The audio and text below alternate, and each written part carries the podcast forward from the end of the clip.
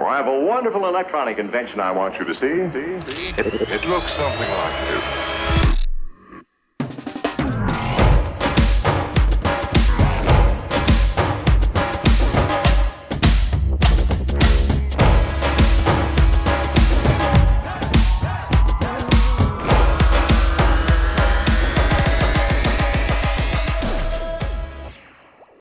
Hola, te saluda tu abogado Paco Domínguez y estás en Hecho Derecho, un programa donde analizamos hechos jurídicos que se materializan en actos jurídicos, todo explicado con peras y manzanas. ¿Quién dijo que la ley tiene que ser complicada? En el programa del día de hoy platiqué con Elimelec Moreno, quien es consultor en prevención al lavado de dinero, y platicamos acerca de este tema que ha cobrado muchísima relevancia en México y en el mundo. Sin más, comenzamos. Hoy vamos a platicar de un tema que ha ido cobrando muchísima relevancia en la actualidad. Es un tema que en México había estado muy descuidado durante muchísimos años, pero si bien es un tema en el cual eh, en diversos sectores del país se ha venido trabajando para cumplir con, todas las, con todos los lineamientos que existen. Falta por, por cumplir muchas otras cosas. Y considero que, que, es algo bueno que viene manejando el gobierno con toda la política anticorrupción y el día de hoy me encuentro con el Imelec Moreno y vamos a platicar acerca del tema de prevención al lavado de dinero, del qué es y por qué es tan importante. El Imelec es un especialista en, este tema y a lo largo de su carrera profesional se ha dedicado, entre otros asuntos, a ver este tema de prevención Elimelec, muchas gracias por aceptar la invitación a platicar un poco de este tema, que si bien es muy extenso y pudiéramos platicar por horas, trataremos de tocar ciertos puntos importantes. Muchas gracias, primero que nada, muchas gracias por la invitación aquí al podcast Hecho Derecho, que en lo particular siempre escucho y, y me es muy grato seguir enriqueciendo los conocimientos que a lo largo de los años ha, adquirido uno en la práctica profesional. Eh, como bien dices, vamos a, bueno, vamos a hablar de la, prevención del lavado de dinero y no financiamiento del terrorismo.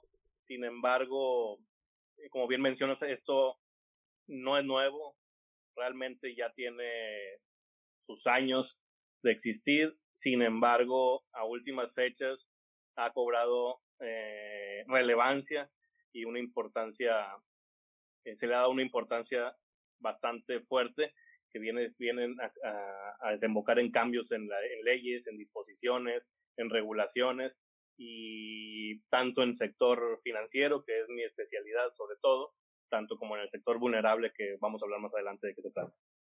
Claro que Muchas gracias a tu auditorio. Claro, Eli. Oye, antes de continuar con el tema eh, me gustaría platicar un poquito de ti para que todo el auditorio te conozca. Eh, sabemos por ahí que, que, tienes una afición a las motocicletas últimamente. Te, hemos visto por ahí este, dando el, el rol en, en, la, en la moto. Cuéntanos de, de esta experiencia, cómo fue que inició.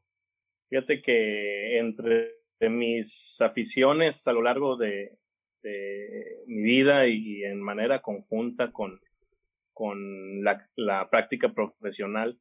Eh, primeramente, uno de mis, mis, mis, hobbies es el trote, que como bien sabes también ya, ya hace cinco maratones que, que traemos ahí en la espalda. Este, que me gusta porque es, un, es una, eh, es un deporte que requiere de concentración, disciplina, esfuerzo, eh, dureza mental. Y siempre es un reto cruzar ese, ese kilómetro 42. 42. Entonces, este, por ahí. Y últimamente mm, siempre había tenido la, la, la, la idea de, de, montar en moto más, más que por el tema de, de, que esté muy aficionado, es por un tema también mental.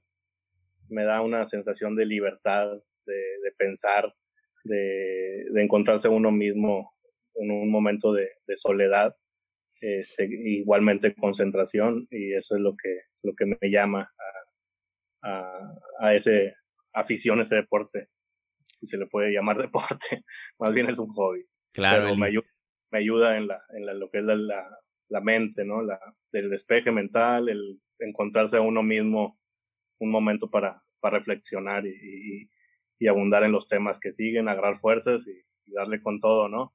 Así es. Siempre es bueno despejar la mente un rato, desconectarse. Y cuéntanos también un poquito acerca de, del hobby de, de, de, los maratones. Por ahí sabemos que has corrido aquí el de Monterrey varias veces y también has, has corrido en Estados Unidos. Es correcto, es como bien te decía, eh, yo empecé a correr hace alrededor de 10 años eh, por un tema de, pues nada más de salud, ¿verdad? De por ahí bajar algunos kilos.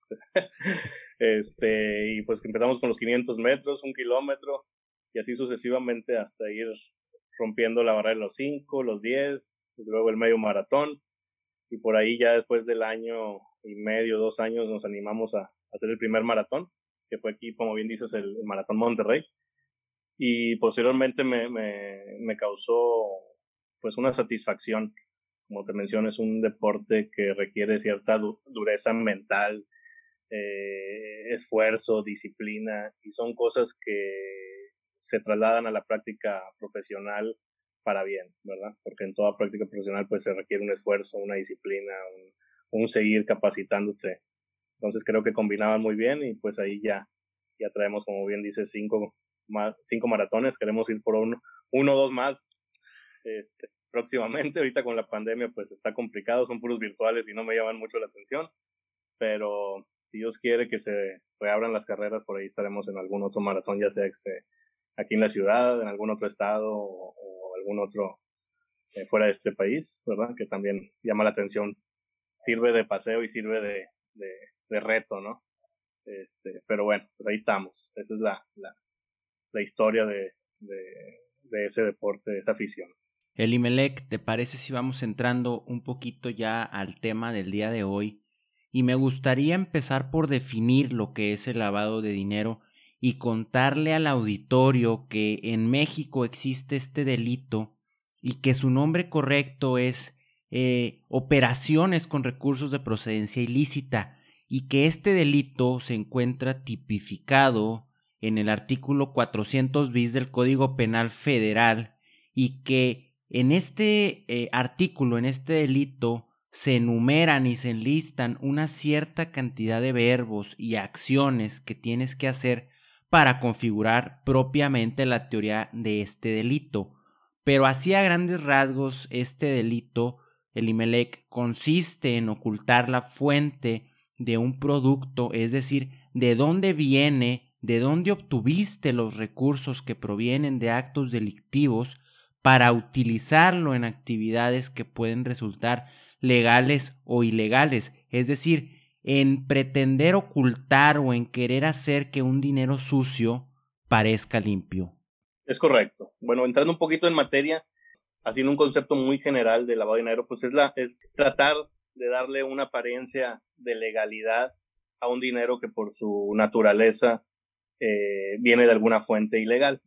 Eh, prácticamente son, son mm, tres etapas que, que abarca lo que es el lavado de dinero, que es la colocación, cuando se trata de colocar en el sistema financiero, eh, la estratificación, oscura, dar oscuridad a ese dinero, darle una serie de, de estrategias, darle una serie de, de movimientos a ese dinero para tratar de darle una apariencia de legalidad, de legalidad y luego colocarlo, volverlo a, a, a integrar, perdón, a integrar al sistema, al sistema económico, ya sea con la compra de bienes raíces, de autos, de empresas, formalizar empresas y lo integras a la economía eh, normal, por así decirlo. Una máxima es que, pues en el lavado de dinero, ese dinero, por más que, le trates de dar una apariencia de legalidad, nunca va a ser un dinero legal. Eso es una máxima, contraria al financiamiento del terrorismo, ¿verdad?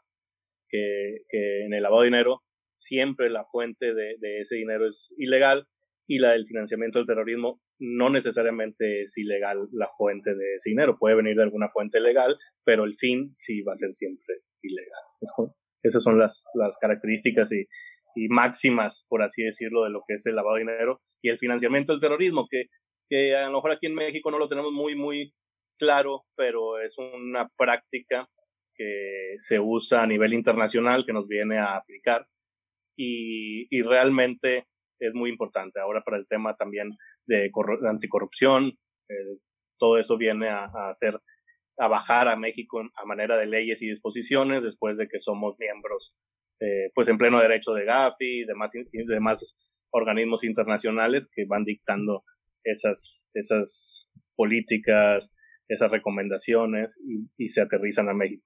Entonces, básicamente eso es lo que es el, concepto y el porqué de la prevención del lavado de dinero. Es muy importante la relación que haces entre estos delitos porque en el lavado de dinero los recursos siempre son de naturaleza ilícita, mientras que en el financiamiento al terrorismo, pues los recursos pueden ser perfectamente lícitos, y que en el lavado de dinero se utilizan métodos para ocultar la naturaleza del delito contrario al financiamiento terrorismo que lo que se pretende es evitar que se descubran los fines que se le van a dar a estos recursos. El Imelec, tengo una pregunta que me hizo llegar un seguidor de TikTok y esta pregunta es la siguiente. ¿Por qué existe el lavado de dinero? Y tal vez al auditorio probablemente le pueda parecer una pregunta muy simple, pero me parece una pregunta muy importante y muy válida. Ahora, respondiendo tantito y ahorita tú no me dejarás mentir y me complementarás. Y es que yo creo que todo este concepto nace por la venta ilegal de armas, el tráfico de drogas, pero también por otro tipo de, actividades como lo son el fraude y los sobornos. Es decir, todas estas actividades, eh, no tan solo criminales, generan grandes ganancias y que los delincuentes o las personas que hacen esto tienen que cambiar su forma o movilizar estos recursos a países o lugares donde generen menos sospechas y es un poquito de lo que comentabas hace un momento en el concepto de lavado de dinero. Es correcto. ¿Por qué ese lavado de dinero? Porque hay que darle una apariencia de legalidad a ese dinero, porque no hay una fuente lícita. Uno. Dos, no hay manera de justificar esos ingresos eh, en las bandas criminales o las personas que están involucradas en obtener esos recursos. No hay una justificación para que los tengan. Muchas veces es dinero en efectivo, pueden ser transferencias, pueden ser obtenidos de...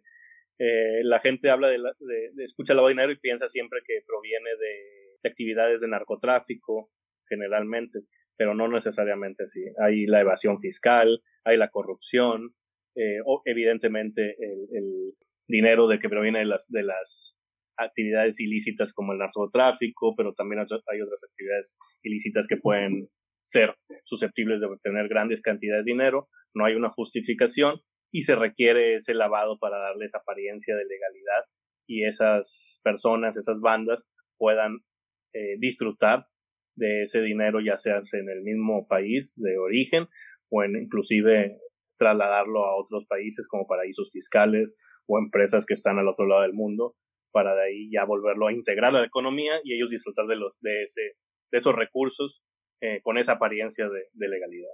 Ese es el fin. Ahora me gustaría comentarle a todo el auditorio los antecedentes del lavado de dinero y el financiamiento al terrorismo y primeramente pues bueno, tenemos distintas convenciones como la Convención de Viena y la Convención de Palermo, que son los primeros intentos por regular de manera internacional al lavado de dinero. Posteriormente se regula el financiamiento al terrorismo en el Convenio Internacional para la Represión de la Financiación al Terrorismo Y después, bueno, empiezan a nacer distintos organismos, como lo es el Gafi, como lo es el grupo Egmont, como lo es Wolfsberg, como lo es Basilea. Es decir, existen bastantes organismos a nivel internacional que emiten estándares para poner sobre la mesa los cómo le vamos a hacer para ir acotando todo esto y prevenir el lavado de dinero y el financiamiento del terrorismo. Posteriormente, en México se empieza a regular la banca para después salir la ley federal para la prevención e identificación de operaciones con recursos de procedencia ilícita que regula no solo a las entidades financieras, sino también a las actividades vulnerables. Es correcto. Es, ese es el antecedente, como bien mencionas, todo lo de Viena, Palermo, esas convenciones que, que empezaron a dar los primeros destellos de emitir cierta regla, cierta regulación, ciertas recomendaciones para combatir, para prevenir y combatir el lavado de dinero. Eh, posteriormente sale, como, como también mencionas, lo que es el Grupo de Acción Financiera, conocido como GAFI, que es uno de los principales organismos que emite recomendaciones contra el lavado de dinero, contra el no financiamiento del terrorismo, contra eh, la no proliferación de, armas de destrucción masiva. Este, empieza, empieza México a adherirse a esos organismos. Eh, de tal manera que, que hoy en día, bueno, forma, forma parte de, de, por ejemplo, Gafi de pleno derecho y estamos obligados a que nos auditen de alguna manera, ¿verdad? Que vengan a hacer las rondas de, eh, de para verificar, ¿verdad? Las rondas mutuas que se hacen para verificar el estado del país en cuanto a, al riesgo para ser utilizados como, como un país para, para lavar dinero. Entonces, todo eso viene a bajarse a leyes, a, pesar de que aquí en México ya, ya existía, como bien dices, destellos de, la de, de reglas de la dinero para el sector financiero allá por el, en los 2006, 7, 8, para el sector financiero bancario sobre todo. Posteriormente sale la, la regulación para todas las, las, entidades financieras no bancarias, allá por el 2010, 11, y, y posteriormente se emite la, la ley de la ley PIORPI, ¿no? Que le llama la ley de prevención de, operaciones con recursos de, de, procedencia ilícita. Entonces, ahí es donde, donde se empieza a regular ya no solo el sector financiero, que, que ya venía dando destellos de, de, tener reglas, de tener leyes que, que, prevengan el delito, que no sé, para que no sean usadas como unos medios para, para lavar dinero, se propaga todo el sector financiero y luego sale la ley PIORPI y abarca ahora lo que se le llama el sector vulnerable, aquellas actividades que son que no son no financieras designadas, aquellas actividades no financieras que son susceptibles de ser actividades que pueden ser riesgo para lavar dinero, como se puede mencionar el traslado de valores, eh, la venta de arte, las actividades como los notarios, casinos. públicos, casinos, constructor, bueno, la, la, construcción, la, todo ese tipo de, de, actividades, tienen a ser actividades vulnerables que son, que por sus características propias pueden ser actividades que se presten también al lado de dinero. Entonces ahora ya tenemos un espectro mucho más amplio,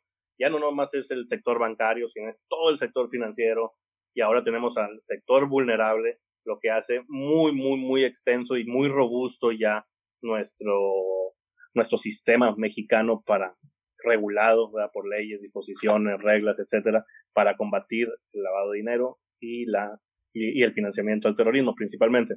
Entonces, bien, ahora en esta ¿qué se ha hecho? Bueno, pues también se habla también de la encuesta nacional de la evaluación, perdón, evaluación nacional de riesgos, la ENR que acaba de salir este la 2020. Esa, en esa evaluación eh, acatamos lo que o, o nos evaluamos lo que Gafi ya en su ronda nos, nos evaluó y vemos en qué estado nos encontramos, cuáles son los riesgos, los elementos de riesgo, no sé, a nivel zonas geográficas, a nivel eh, actividades, a nivel tipo de personas.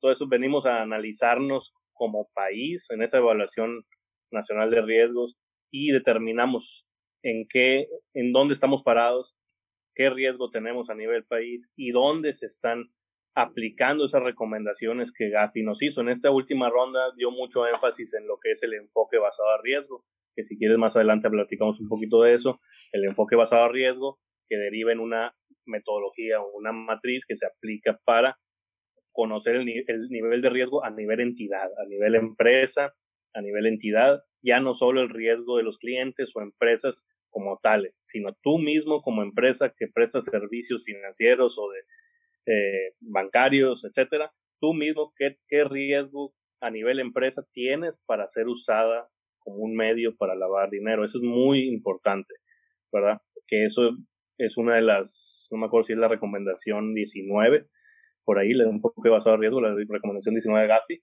si no mal recuerdo, y fue básicamente en esta última ronda, la hizo énfasis y nos observaron bastante ese tipo de cosas, que si bien tenemos un sistema de prevención muy robusto, nos estaban faltando reglas muy claras para tener ese enfoque basado en riesgo. A muchas empresas ya lo hacían de manera mejor práctica, como mejor práctica, eh, porque sabemos que el sector financiero es muy amplio, desde afores, desde aseguradoras, entidades financieras, o FOMES, o FIPOS, centros cambiarios, transmisores de dinero, o fincos, cajas, etcétera. Eh, muchos ya lo venían haciendo de manera mejor práctica, sin embargo no había una legislación o no había un, no, no, no todavía no estaba regulado o de tal manera que fuera obligatorio para las entidades tener esa, ese enfoque basado en riesgo. Entonces, eso es lo que ha venido pasando. Ahí estamos ahorita, en eso estamos parados y si eso ahorita platicamos un poquito, abundamos ya de esas. Ahora sí que son eh, cuestiones ya más finas de lo que es la, la actividad de un asesor, un consultor, un especialista en prevención de la dinero. Ahorita platicábamos un poco acerca del GAFI, del Grupo de Acción Financiera Internacional, y de la importancia de, de este grupo que es quien emite 40 recomendaciones a nivel internacional para prevenir el lavado de dinero y el financiamiento al terrorismo. Y algo muy importante del GAFI es que es quien emite una serie de listas donde pone a los países que no cumplen o que cumplen a medias con sus estándares. Primeramente está la lista negra donde se encuentran los países que no cumplen con, con todos estos estándares que emite el GAFI y en la lista gris se encuentran los países que cumplen parcialmente o que tienen un cumplimiento deficiente y sobre todo que estas listas nos sirven a nivel país para saber si podemos o no podemos establecer negocios internacionales y también nos sirven para evaluarnos nosotros nuestro riesgo como país. Ahora, un punto muy importante es que el no cumplir o el estar dentro de alguna de estas listas de alguna manera te limita el acceso a créditos internacionales o a fondos internacionales. Ahora, comentar que en listas negras únicamente se encuentran dos países, Irán y Corea del Norte, y que estos dos países, pues todos los servicios de banca les están 100% limitados.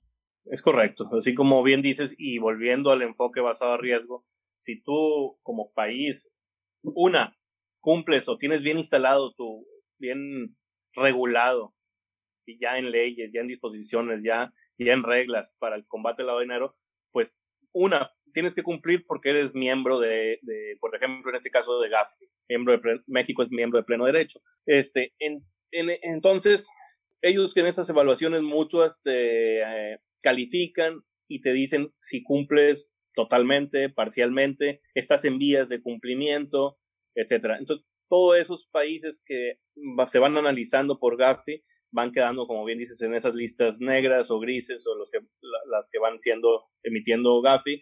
Y, también, como bien dices, en esas listas, pues a lo mejor los que están en, en, en, lista negra cumplen parcialmente, a lo mejor los que están en una lista gris ya, ya son países que, que tienen muchas deficiencias en sus controles de antilavado. Eh, y eso se refleja a nivel país. También, como bien mencionas, México tiene una buena vista o es visto con buenos ojos a nivel internacional si tiene unos buenos controles antilavado. Este, quiere decir que es un país seguro, hay una cierta, eh, es una cierta estabilidad, eh, no solo económica, sino en su marco jurídico, le da certeza a, inversionistas, le da certeza al, al desarrollo eh, económico, empresarial, entonces somos bien vistos por otros países como una, un país que en el que se puede confiar invertir, e incluso en el Fondo Monetario Internacional o, en el Consejo Nacional de, Seguridad de la ONU. Somos bien vistos y eso nos da acceso no solo a, que puedan invertir, sino nos da acceso a fondos internacionales en caso de, requerirse, ¿no? Y a, y a, los países que no cumplen, como bien dices, pues inclusive se les tiene bloqueados para realizar cualquier tipo de operación comercial o financiera con ellos, que, eso afecta en gran medida el desarrollo de los países. Como bien dices, sí, sí está muy, está muy interesante en que México ha ido avanzando y estamos en un muy buen nivel de cumplimiento regulatorio eh, en específico del delito que estamos mencionando. Nada más me gustaría complementar el IMELEC con un ejemplo práctico de esto para que el auditorio se dé cuenta de la importancia que tiene cumplir con este tipo de compromisos internacionales como lo son los del GAFI. Y el secretario de Hacienda, Arturo Herrera, publicó en su cuenta de Twitter que el Fondo Monetario Internacional autorizó una línea de crédito de 61 mil millones de dólares.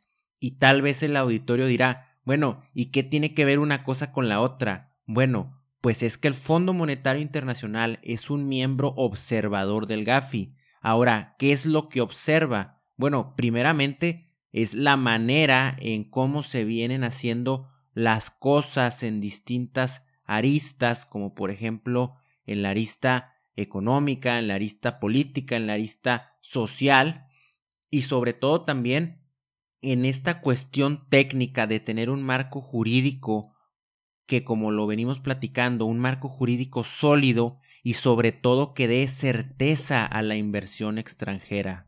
Exactamente, eso es muy importante, que le dé certeza para, para al extranjero, no solo a, a, las empresas, sino a los países, a las personas, que les dé certeza jurídica, que hay un marco regulatorio este, sólido para que puedan llegar a estas inversiones o, como también lo mencionas, a tener acceso a esos fondos eh, que bueno, en este caso y ahora más con la, con la emergencia sanitaria que estamos viviendo, pues se requieren tener acceso a esos recursos y salir más, más rápido de una situación adversa eh, en la economía. Entonces, ese es el fin de, de, estar regulado, ese es el fin de pertenecer a esos organismos internacionales, ese es el fin de, de bajar todas esas, esas recomendaciones o acatar todas esas observaciones que nos hacen en las evaluaciones mutuas a, nivel, a, bajarlas a, que se hagan, se publiquen leyes, se hagan reglamentos, se hagan disposiciones. Eh, todo eso nos da una, un marco legal sólido y nos da el pie para poder tener acceso a esos recursos y ser eh, bien vistos para recibir recursos de inversionistas extranjeros, ya sean empresas, bancos, fondos, etcétera. Entonces, considero que es muy importante seguir avanzando en el tema, que México siga eh, siendo miembro de esos organismos, que siga acatando las recomendaciones, que el sistema legal se siga robusteciendo, porque eso al final de, cuentas a nivel país nos conviene a sobremanera para un crecimiento económico, para un bienestar social. Ahora me gustaría hablar un poco acerca de la evaluación mutua del GAFI de 2018. El IMELEC si vemos el resultado general a primera instancia, se puede decir que pasamos pues de panzazo. Pero si nos vamos más a fondo a ver lo que se nos evaluó, fueron 51 aspectos, 40 de estos aspectos en cuestión técnica y 11 en cuestión de efectividad. Sin embargo, a mi manera de ver las cosas, yo creo que lo que refleja este resultado es que México es un país en vías de desarrollo, un país que se está robusteciendo en diversas áreas, entre ellas en la lucha antilavado de dinero y la prevención al financiamiento al terrorismo, y como lo vamos comentando, actualmente México tiene un marco jurídico sólido, pero se puede hacer todavía mucho más por robustecerlo. Entonces, yo creo que este resultado lo que refleja es que México va haciendo las cosas bien, pero aún le falta camino por recorrer, pero que estamos en ese proceso para llegar a tener un resultado óptimo. Es correcto. Ahora sí que coloquialmente, como dices, pasamos eh, a penitas, ¿no? Raspaditos y de panzazo. pero considero que a pesar de eso es un buen resultado para México porque es un país que no es de, de avanzada, no somos un país de primer mundo y a pesar con las carencias, los recursos limitados, eh, tenemos una buena calificación, ¿verdad? Estamos dentro de los países que están haciendo mucho esfuerzo por cumplir la regulación, por ser pioneros en, en esto. De hecho, tenemos, hay muchas cosas en las que somos pioneros en este tema de prevención del dinero. Y no hay que, creo que es importante y no quiero dejar de mencionarlo, que, el, que la regulación en cuanto a controles antilavado, de prevención del dinero o bien de no financiamiento del terrorismo, bajarlo a nivel empresa, ya a la trinchera, a nivel responsables de cumplimiento, oficiales de cumplimiento, empresas, todo, requiere no solo un esfuerzo de las personas, requiere un esfuerzo económico. Entonces, ese esfuerzo económico que tienen que hacer las empresas para cumplir con la ley, eh, desgraciadamente, a veces no hay los recursos necesarios, el país eh, no, atraviesa por una crisis y sin embargo se cumple bastante bien, se está haciendo mucho esfuerzo por parte del gobierno y de las empresas, reconociendo bastante el trabajo de las empresas porque es regular y poder controlar esto a nivel empresa es costoso. Eh, creo que estamos haciendo un gran esfuerzo y que vamos en vías de tener un sistema bastante sólido y un marco legal eh, bien regulado y, en vías de cumplir aún más con todas las recomendaciones de Gafi. Estamos en el camino de, avanzar y de ser un país de los, de los mejores cumplidos poco a poco. Hemos avanzado vertiginosamente en los últimos 10 años en este tema. Creo que está, es un buen resultado a pesar de todo, a pesar de que se escuche de panzazo, creo que, muchos países ya quisieran estar de panzazo. Estamos bastante bien y vamos por mucho más como país. Claro, Elimelec. Y también aquí hay que mencionar que el sector financiero salió al centavo en el resultado de la evaluación y que hubo dos organismos que fueron los que salieron más afectados. Primeramente, el Servicio de Administración Tributaria. ¿Por qué? Porque descuidaron todo el sector vulnerable, todo lo que son casinos, servicio de blindajes, notarios, es decir, se quedó en el olvido toda esta parte y por mucho tiempo no le pusieron la atención debida. Y el otro organismo que también sufrió los estragos de esta evaluación fue la Procuraduría General de la República, en ese entonces ahora conocida como Fiscalía General de la República, a la cual le dijeron, oye, si está muy bonito el delito en el Código Penal, pero ¿Dónde están los casos? ¿Dónde están las carpetas de investigación?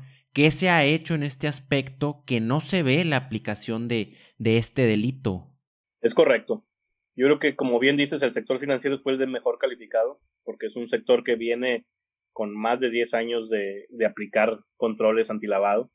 De hecho, fue, es, pionero el sector en, en, disposiciones, en cumplir con, inclusive con no solo auditorías, en prevención del dinero, sino posteriormente hay que dictaminarse contra el lavado de dinero y posteriormente, y como lo bien sabes, hoy en día los oficiales de cumplimiento tienen que certificarse, en este caso, por el sector financiero, ante la Comisión Nacional Bancaria para ser especialistas antilavado. Entonces, yo creo que el sector financiero es de los mejores eh, calificados, pero tiene, tiene su porqué. La regulación ya es de avanzada a comparación de todo el sector. La ley allá por el 2012, la ley Piorpi, abarcaba el sector financiero, que, ahí mismo lo establece, se va a regular por sus propias disposiciones, y el sector vulnerable. Y el sector vulnerable regulado por la Secretaría de Hacienda, en específico por la Unidad de Inteligencia Financiera, la UIF, eh, se quedó en el olvido. Se quedó en el olvido. No era tan rígida la ley para... Una, no era tan rígida y dos, había un desconocimiento eh, generalizado en cumplir con esta ley. Y luego ya no saben si lo va a cumplir el contador, el abogado, eh, el administrador de la empresa. Había una confusión total de cómo cumplir con la ley y si deberían o no cumplir. Entonces se quedó en el olvido. Apenas, si no mal recuerdo, el año pasado fue cuando les dieron un ultimátum y dijeron, ¿sabes qué? Tienes que adherirte a este programa de autorregulación. Si manejas una actividad vulnerable, te inscribes y borrón y cuenta nueva. Y los que no se inscriban, vamos a empezar a proceder con visitas de verificación, con imposición de multas. a, raíz de eso, bueno, se, ha mejorado bastante lo que es el sector vulnerable. Por ahí ellos manejan lo que es el encargado de cumplimientos, han mandado millones ya de avisos a estas fechas que van a la WIF y que se analizan como ya sea operaciones relevantes, inusuales, ¿no? Y yo creo que por eso eh, les fue muy mal en, ese sector, ¿no? Regulado por la, por la UIF o por la Secretaría de Hacienda en cuanto a, regular ese sector. Apenas, eh, ahora sí que están en pañales, por así decirlo, se está empezando a poner más rígida esa, esa, esa autoridad. La autoridad se está poniendo más rígida y más, más dura para hacerlos cumplir con la ley Piorpi. Y como bien dices, Ahora la Fiscalía General de la República pues también es criticada porque pues hay muchos, en este caso, reportes de operaciones relevantes, inusuales, 24 horas, internas preocupantes. Hay muchos reportes que se analizan en la Unidad de Inteligencia Financiera. Algunas se hacen este, las averiguaciones, pero pocos quedan en, en la imposición de una pena a los realmente a los, a los delincuentes o a los que realmente están haciendo operaciones de lavado de dinero. Hay muy pocas detenciones, hay muy pocas eh, sentencias por ese, ese rubro. Entonces yo creo que, como bien dices, salimos mal calificados. Se está mejorando, no cabe duda que se está mejorando. La unidad de inteligencia financiera ahora ya tiene más dientes, por decirlo de una manera. Le están afilando los dientes y les están dando una cierta libertad para ahora congelar cuentas eh, de manera unilateral, ¿verdad? sin, sin llegar a una sentencia. Ellos te pueden congelar la cuenta, eh, las cuentas bancarias a las empresas hasta que no se, se deslinden responsabilidades. Se está robusteciendo eh, tanto su marco también legal de operación de la, de la WIS. Entonces creo que, que va avanzando, mucho más atrás que el sector financiero, va avanzando. Sí salimos mal calificados en esas autoridades, pero pienso que en los próximos años se va a igualar el sector vulnerable con el sector financiero. Es decir, van a estar obligados a una auditoría, van a estar obligados a tener encargados de cumplimiento certificados. El enfoque eh, basado en riesgos. El enfoque basado en riesgos. Todo eso ya, ya, de hecho ya está en la, en la mesa, ¿no? Todos esos cambios a las, a las leyes del sector eh, vulnerable. Entonces, yo pienso que así como le pasó al sector financiero, esta siguiente etapa va a abarcar a todo el sector vulnerable y estamos hablando que en la próxima década debemos ser un país de avanzada en, en la prevención de este delito que a veces es un delito subyacente, ¿no? Ahorita mencionábamos un tema muy importante que es el enfoque basado en riesgos, el IMELEC. Y este enfoque lo que viene a hacer es, como lo comentabas, es el medir el grado de riesgo a nivel empresa, el medir el grado de riesgo de los productos que se manejan y todo esto se hace a través de una matriz en la cual se establecen distintos parámetros. Oye, tengo clientes que son personas morales, tengo clientes que son personas físicas, eh, dentro de mi cartera tengo fideicomisos. Otro factor es la zona geográfica que también es muy importante porque no es lo mismo operar un cliente que esté aquí en Nuevo León a un cliente que esté en Sinaloa, en Tijuana o en Michoacán, ¿verdad? Entonces se configura toda esta matriz para obtener mucha información muy valiosa en la cual podemos observar en qué producto concentramos nuestra operación, en qué zona geográfica tenemos más operaciones y de esta manera evaluar los riesgos que tenemos como entidad. Y, y, a este riesgo se le conoce como riesgo real. Y a este riesgo real, el IMELEC, no me dejarás mentir, se le pueden aplicar cierto tipo de mitigantes, es decir, cierto tipo de controles extras para bajarlo y tener un riesgo residual. Es correcto. Ya, ya en el pasado, con las leyes, disposiciones que existían, eh, había una obligación de calcular el riesgo de los clientes, ¿verdad? Es decir, tú tenías que asignar, si, ah, si era un cliente persona física, a lo mejor tenías que asignar un grado de riesgo bajo o medio o, bajo y alto, y personas morales eh, un riesgo bajo, medio o alto. Eso, eso ya se venía eh, estableciendo y, había la obligación de, de, de, calificar a todo tipo de clientes, ¿no? Ya se, llámese personas físicas, físicas con actividad empresarial, morales, fideicomisos. Eh, ya existía esa obligación tú asignabas un grado de riesgo al cliente que por su naturaleza podría generar riesgo a la empresa. ¿Cómo? Pues por el tipo de productos que opera, por el tipo de, cliente, por el tipo de zona geográfica, pero a nivel cliente. Y ahora con la, la recomendación 1 de Gafi, que dice que las entidades deben de aplicar un enfoque basado a riesgo, que es lo que nos evaluaron, sobre todo, todo lo que es evaluación, todo, la, la, evaluación nacional de riesgos menciona que Gafi nos hizo mucho énfasis en esa recomendación, que es la de aplicar el enfoque basado a riesgo, viene a, hacer la metodología que tú tienes que aplicar dentro de tu entidad para evaluar clientes, para evaluar, tus productos, servicios que otorgas, para evaluar los países o las zonas geográficas con las que operas, eh, para evaluar tus canales de envío, tus transacciones.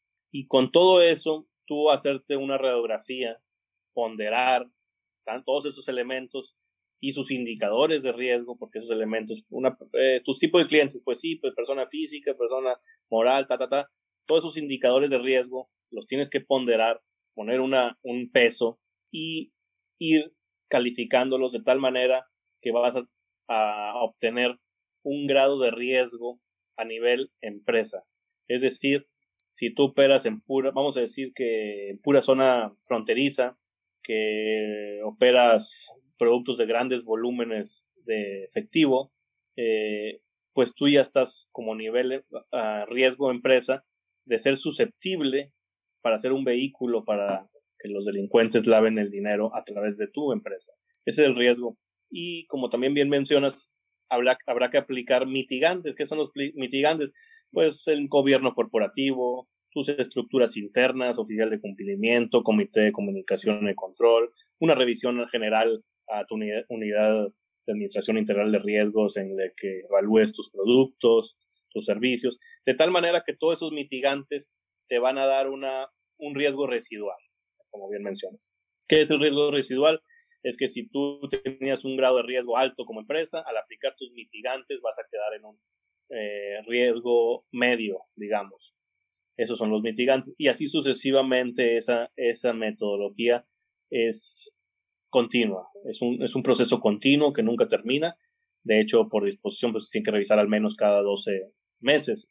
Y no obstante que salgan posiciones o que, detectes nuevos riesgos en ese inter o que la evaluación nacional de riesgos se actualice.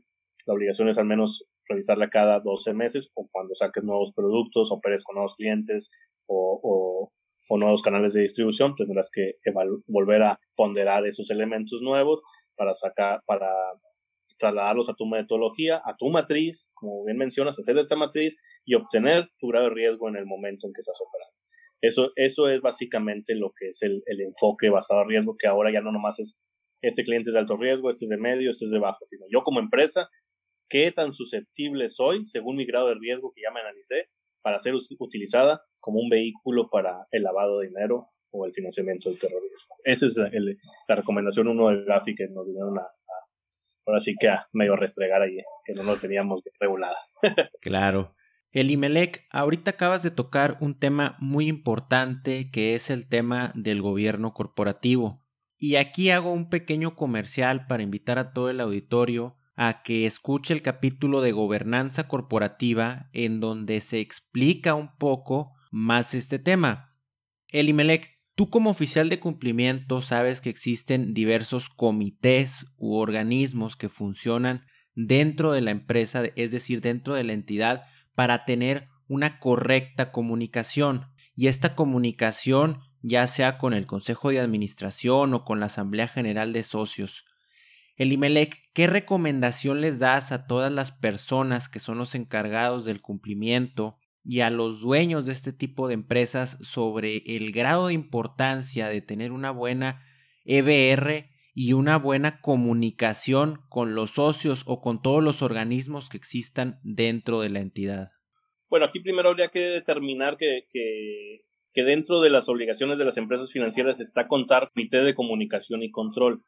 Ese comité estará integrado no solo por, por directivos, por gentes de, personal de, de, con un nivel directivo o, o dentro de las tres categorías inferiores, y deberá formar parte del oficial de cumplimiento. Tendrá obligatoriamente que formar parte de él. Ese es un órgano colegiado que determinará y analizará todas las actividades de, que conlleven la prevención del dinero, pero a veces hay empresas financieras pequeñas que por disposición no están obligadas a, contar con un órgano eh, colegiado de Comité de Comunicación y Control. En ese caso, toda esa responsabilidad recaerá en el oficial de cumplimiento en cuanto a sus actividades, pero no lo deslinda de la responsabilidad de hacer las juntas o celebrar este, asambleas con los con el consejo de administración con el, con las, si se puede, con la Asamblea General de Accionistas, que como sabes en lo corporativo es el órgano pues superior en cualquier este, entidad mercantil, para, para de ahí analizar todas las vulnerabilidades de la empresa, para de ahí identificar los elementos de riesgo, analizarlos y proponer los mitigantes, ¿verdad? Aunque seas una empresa pequeña, es muy, muy, muy importante que se sigan al pie de la letra las disposiciones que se siga al pie de la letra eh, la aplicación de tu metodología de evaluación de riesgos, que es el enfoque basado en riesgo. Todo eso porque puede derivar no solo en que seas utilizada como lado de dinero, es un riesgo reputacional, puede ser un riesgo económico, un riesgo hasta personal. Entonces, se tiene que tener el debido precaución, la debida precaución, el debido cumplimiento para ser una empresa sólida, que no sea susceptible de ser usada para el dinero, que su prestigio también va aunado a, a ese riesgo eh, reputacional que es muy importante en el sector financiero. Por ahí recordamos aquel caso de HCBC, por ejemplo, que es un riesgo a nivel reputación. Eh, y so pena de las multas cuantiosas que al ser una empresa, al existir empresas pequeñas financieras, pues esas multas pueden desembocar inclusive en la ya no solo en el que te quiten el registro, sino que te desaparecen por el monto tan cuantioso. Entonces, considero de suma importancia cumplir con la regulación, eh, acatar al pie de la letra las disposiciones, tener un buen enfoque basado en riesgos, eh, que resultará en una mucho mejor operación, mucho más segura y será nuestra empresa eh, mejor vista, tendrá unos ojos para los inversionistas, tendrá una una apariencia de una empresa mucho más cumplida, legal, en la que se puede confiar. Entonces, lo mejor que se puede hacer es cumplir. El Imelec, hemos llegado a la conclusión de este programa y no me queda más que agradecerte la disposición, el tiempo y todos los conocimientos que vienes y compartes con todo el auditorio. Te agradezco mucho y este es tu espacio. Por ahí ya tenemos agendado otro capítulo donde hablaremos acerca del sector financiero y tocaremos algunos puntos finos como las actividades financieras, el rol que juega el oficial de cumplimiento y las auditorías y visitas que existen. Entonces, este es tu espacio siempre que gustes. Muchas gracias, licenciado Francisco Domínguez. Un placer estar aquí en el podcast Hecho Derecho. Eh, me da mucho gusto. Estamos listos para el siguiente episodio en el que vamos a profundizar más en el sector financiero. No me queda más que agradecerte de nuevo y también a todos los, los escuchas por ahí, al auditorio que, que nos está haciendo el favor de, de seguir esta plática y pues reiterarnos a sus órdenes, tanto a ti como al auditorio para cualquier duda que tengan sobre el tema y próximamente nos estamos comunicando para la siguiente charla que, que va a estar muy, muy, muy emocionante. No, no se la pueden perder. Nos despedimos de este capítulo de Hecho Derecho, no sin antes invitar a todo el auditorio a que estén pendientes de los nuevos capítulos. Se vienen temas muy interesantes. ¡Hasta la próxima! Si te gustó este capítulo, no olvides suscribirte a Hecho Derecho en Spotify y Apple Podcast y por favor compártelo con la gente a la que le pudiera ser de interés. Si tienes algún tema que te gustaría que tocáramos o a alguien a quien te gustaría que entrevistemos, puedes hacérmelo saber a través de mis redes sociales, arroba FDMZ7 en Instagram y arroba FDMZ7 en Twitter.